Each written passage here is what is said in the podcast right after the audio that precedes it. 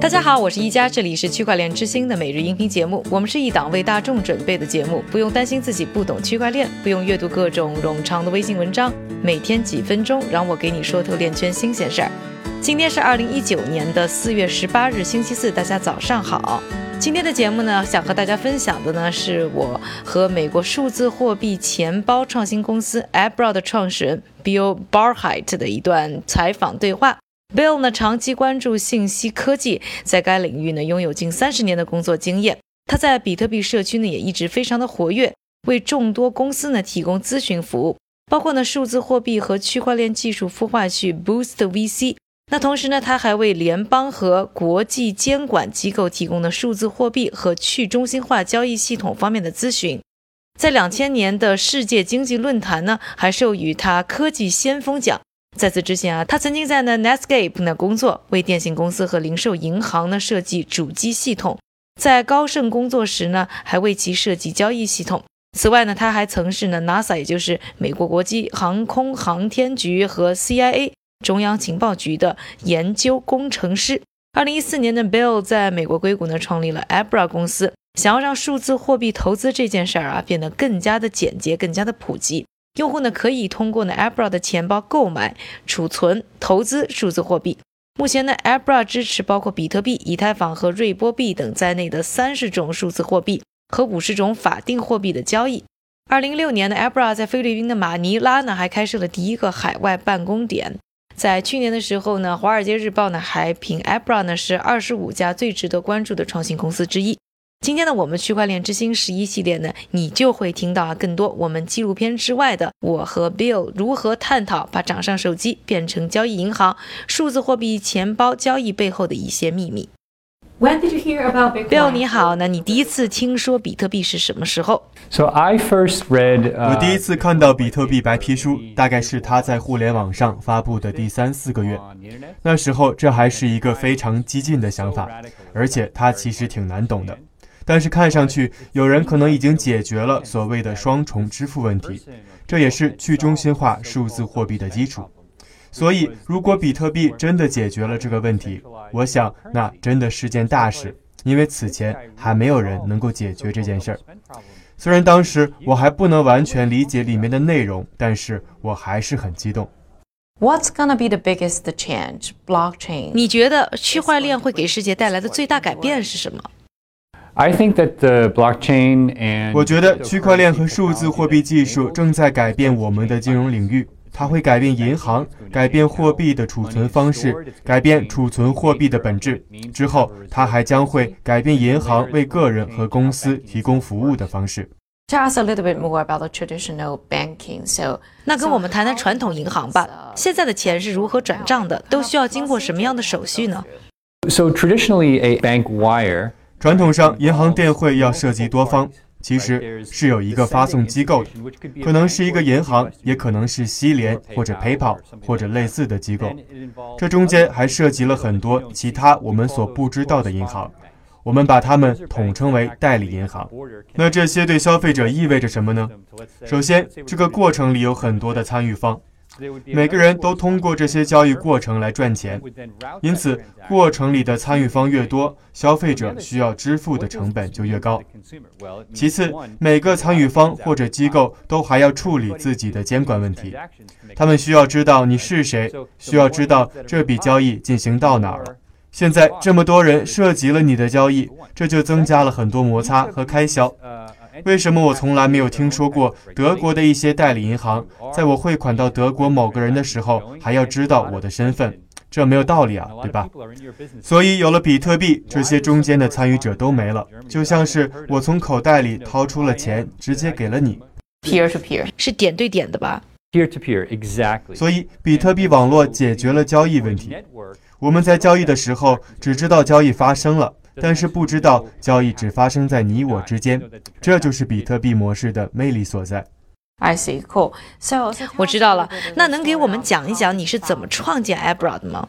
Yeah, so Abra was 当然可以。Abra 是直接针对我在上个公司 Boom Financial 处理传统银行体系时的疑惑。Boom Financial 当时正在尝试在全球范围内部署移动银行服务，但是经常会在面临当地监管、获得银行服务等等一系列问题上碰壁。如何避免遇到这些问题呢？我们想到了创建 Abra，用比特币和它的底层技术来创建一个类似于影子银行的系统，你就可以把自己的手机变成银行。所以有了 Abra，你相当于把现金存在了手机上。那么我可以把数字货币存在手机上，还可以把美元存在手机上，而且两者之间还可以互相转换。我可以将我的美元兑换成比特币。再把比特币兑换成以太币，或者把以太币兑换为瑞波币，而实现这些不用中心化的银行系统，一个 Abra 应用程序就可以解决了。我可以轻易地将这笔钱转到另外一部手机上，就用我们之前所谈到的点对点模式。所以，我可以通过手机发送比特币，你也可以在手机上收到瑞波币，或者你从手机上发送瑞波币。我在手机上收到美元，这中间都没有中央的信任方，这就是 Abra 背后的想法。我们能否跳过银行，直接投资，直接转移资金，为消费者节省中间环节的费用？这节约的不光是交易成本，同时还节约了时间，减少了摩擦、私人信息等等。而这些东西我都不需要知道。Once I give the Bitcoin, for example, I want to 举个例子，如果我给了比特币，但我想要瑞波币，那 Abra 是通过哪一些交易所把钱最后转给我的呢？So you're holding a private. 比如说，你现在手机上有一个私人密钥，这代表了你有权进入区块链。不管是比特币区块链还是莱特币区块链都可以，这就是 Abra 的钱包。所以 Abra 是无法获取你的私人密钥的。私人密钥是你个人的，就存在你的手机里，而别人没有办法攻击 Abra，因为私人密钥就在你的手机上。这也是我们模式的魅力所在。所以，如果我们有一亿的用户，你就需要入侵一亿部手机。回到你刚刚提到的，Abra 正在和所有的大型交易所合作，基于用户想要投资的数字货币币种来获得流动性。所以，如果你想要购买瑞波币，Abra 会跟正在交易瑞波币的交易所整合。所有在后台发生的事情对你来说都是完全透明的，但是你却不知道中间发生了些什么。你只需要知道，哦，我用 Abra 的稳定币模式在手机上放了一大笔钱，然后 Abra 把它们换成瑞波币了。或者说，我不想再做瑞波币的投资了，我想直接把它们变成门罗币。又或者说，我想把它们都换成比特币。这些过程对消费者来说都是透明的。但是其中的操作却是很复杂的，所以我们会用一些叫做合成货币和稳定币的东西，但是消费者不必知道这些，就好像我们平时刷信用卡一样。作为消费者，你可能不知道有五家银行参与其中，你只是看到屏幕上的批准消息。这就和 Abra 一样，你实际上并不知道幕后的一系列操作，而这其中可能会非常复杂。So do you have to work with? 我懂了，所以为了完成交易，你是需要去和银行合作的，对吧？We only work with banks in 是的，所以我们只需要用户把钱取出来，放到 Abra 系统里合作的银行就可以。钱从你的银行账户转到了我们的交易所合作方那边，把它换成你想存的稳定币即可。那时钱就彻底的脱离了银行系统了。So how fast? 那这个交易大概需要多长时间呢？The exchanges 在我们的钱包里，数字货币交易可以即刻实现。从银行账户转到 Abra 取决于你用什么途径转账。比如说，ACH 自动清算中心是第二天到账，银行电汇有时候当天到账，而信用卡可以立即到账。So if I want to send you like，所以我想给你五块钱是可以立即实现的。Yeah, because you could just use. 是的，你可以用信用卡转账到 App 软件里，付几便士的手续费就可以转给我了。What if in traditional? 好的，那在传统领域啊，如果我想给你五块钱，但你呢人在加拿大，那这大概周期需要多久 Well, if you do it as a bank wire, 一般来说，如果你使用银行电汇，大概需要几天。但是银行电汇的话，你是不会只转五美元的，因为光是手续费就需要二十五美元。因此，很少有人这么做，因为银行电汇的手续费高，你可能转几百刀的时候才会用它转账，同时也至少还要几天才能到账。How is Abra making? 那 Abra 是怎么赚钱的呢？它的商业模式又是什么呢？so when you do that conversion, 当你在美元、日元、日元比特币或者比特币瑞波币之间进行转换时，我们会设置现货价格，就好像我们在机场把日元兑换成美元一样。Travelex 设定了现货价格，并且他们在转换时做出了差价，而 Abra 也是在我们钱包中的货币转换之间做出类似的差价，这就是 Abra 的主要收入。So it's pretty much is a broker，这听起来像经纪人模式。Yeah, it's a, it's a, it's more like a 确实，但是比起经纪人模型，它更像是外汇模型，因为它更精准一些。Very, very interesting. So tell us a little bit more. 那能和我们说一说吗？钱包在整个数字货币生态系统当中到底起什么作用呢？因为我听到别人啊，包括我自己呢，也这么想过，钱包呢其实会是人们使用数字货币最重要的第一步。你能和我们分享一下你的看法吗？I, think it's more than the first step. 我认为这不仅仅是第一步，钱包技术是数字货币应用的关键。它有几个重点：第一，易用性。我在智能手机上有没有一个操作简单的短信软件，或者是简洁的网络浏览器界面？第二，我是否可以使用相同的钱包在不同货币之间进行转换？从我的银行账户中取款存进数字货币钱包。第三，我是否可以与互联网上的其他人共享数字货币、普通货币或者法定货币？Abra 是目前为数不多的既可以实现上面三点，又不会把钱存在某个中央地点的应用。因为我们的安全模式是目前行业内最佳的。所以，当你将所有的这些结合起来时，这就是一个真正的突破。所以，我认为钱包是消费者使用数字货币应用的关键。这不是一个交易所，那些是给专业的交易员准备的，而钱包是针对普通消费者的。这是数字货币未来发展的关键。而我们 Abra 正是在创建一个能够让普通消费者都很喜欢的应用程序。We have different options. For example, wallet. 所以我们选择很多，比如说啊，像 Abra 这样的钱包，Coinbase 呢也有自己的手机 App，我们还可以呢用 ATM 机。此外呢，Robinhood 这样的公司也提供了类似的交易软件。你能跟我们的听众说一说这些不同的软件的优点和缺点又是什么呢？Sure. So the exchange model for 当然可以。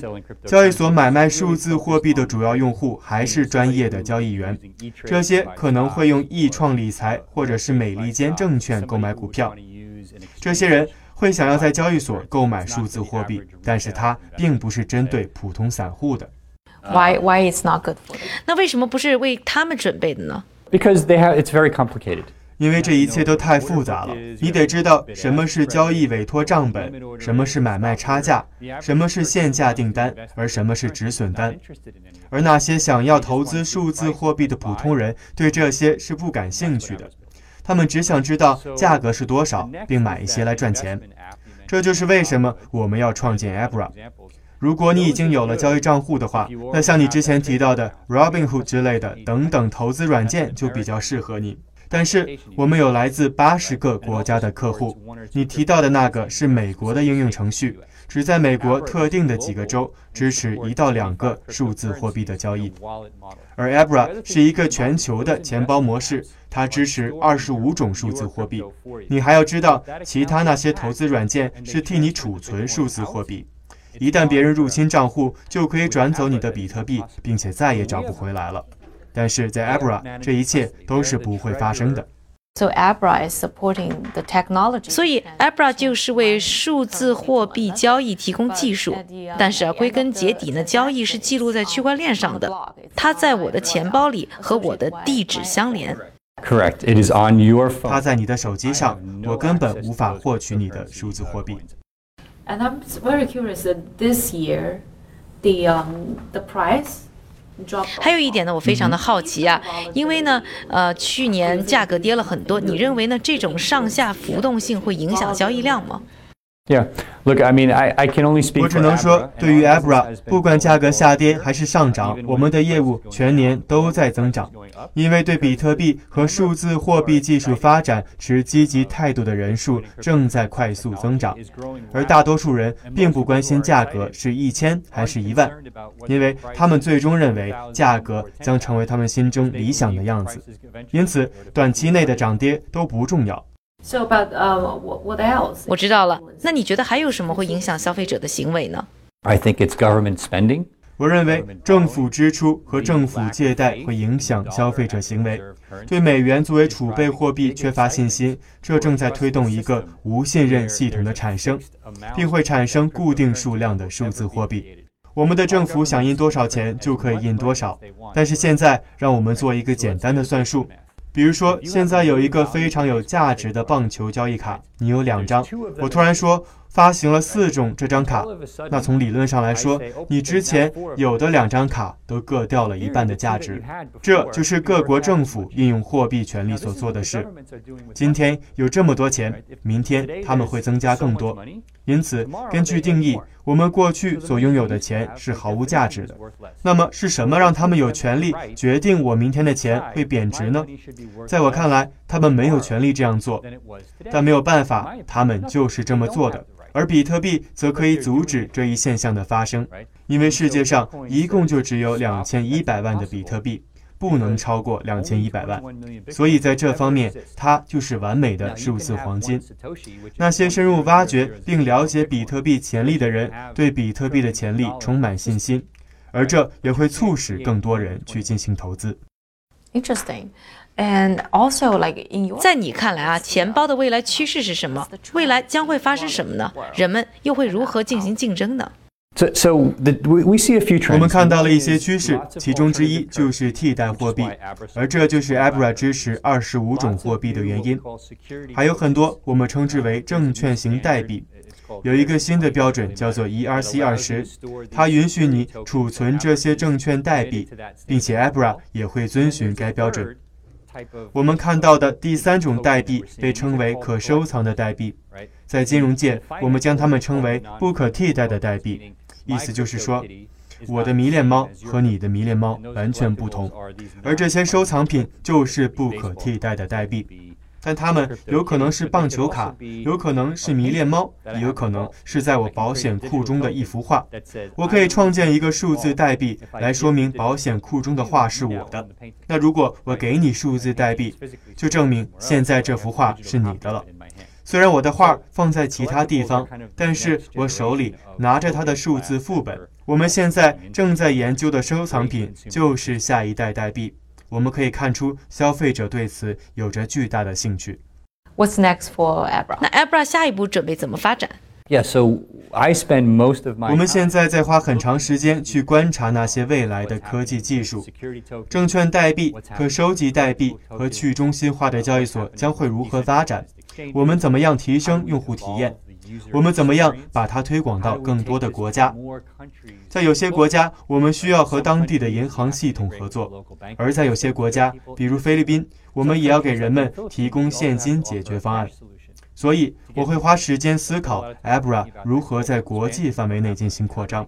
所以，对于我们公司来说，还有很多需要调整和进步的空间。以上呢就是我和 Abra 的创始人和 CEO Bill Barhart 的对话。那更多的精彩内容还是关注我们的区块链之星纪录片系列，可以通过腾讯视频收看，也可以关注我们的微博区块链之星 Next Block，以及我们的微信账号 Next Block N E X T B L O C。下面的时间还是交给韭菜哥，他为大家准备了一组呢链圈的最新快讯。好的，一家，我们今天呢先来看一组企业和平台方面的消息。首先，全球领先的咨询公司艾森哲和总部位于意大利的保险业巨头中立集团联合推出了基于区块链的员工福利解决方案。第二则消息，四大会计事务所安永为以太坊推出了一个智能合同分析工具的测试版，供公司和个人投资者评估智能契约。第三则，微软公司和企业以太坊联盟联合一些主要的区块链开发商，发起了一个新项目，用于帮助企业设计和创建适合其特定需求的数字代币。再一则消息，由包括了华裔在内的三名投资人共同创建了名为“资本证明”的区块链风险投资基金，价值五千万美元，计划将投资于区块链生态系统中的几个重点领域的初创公司。最后，我们再来看一则政府方面的消息。罗马尼亚央行的一名官员表示，数字货币不会取代央行发行的货币，因为它不一定是一种货币。感谢韭菜哥的分享，也感谢各位的收听。我是一加区块链之星，还原区块链最真的样子。我们明天再见。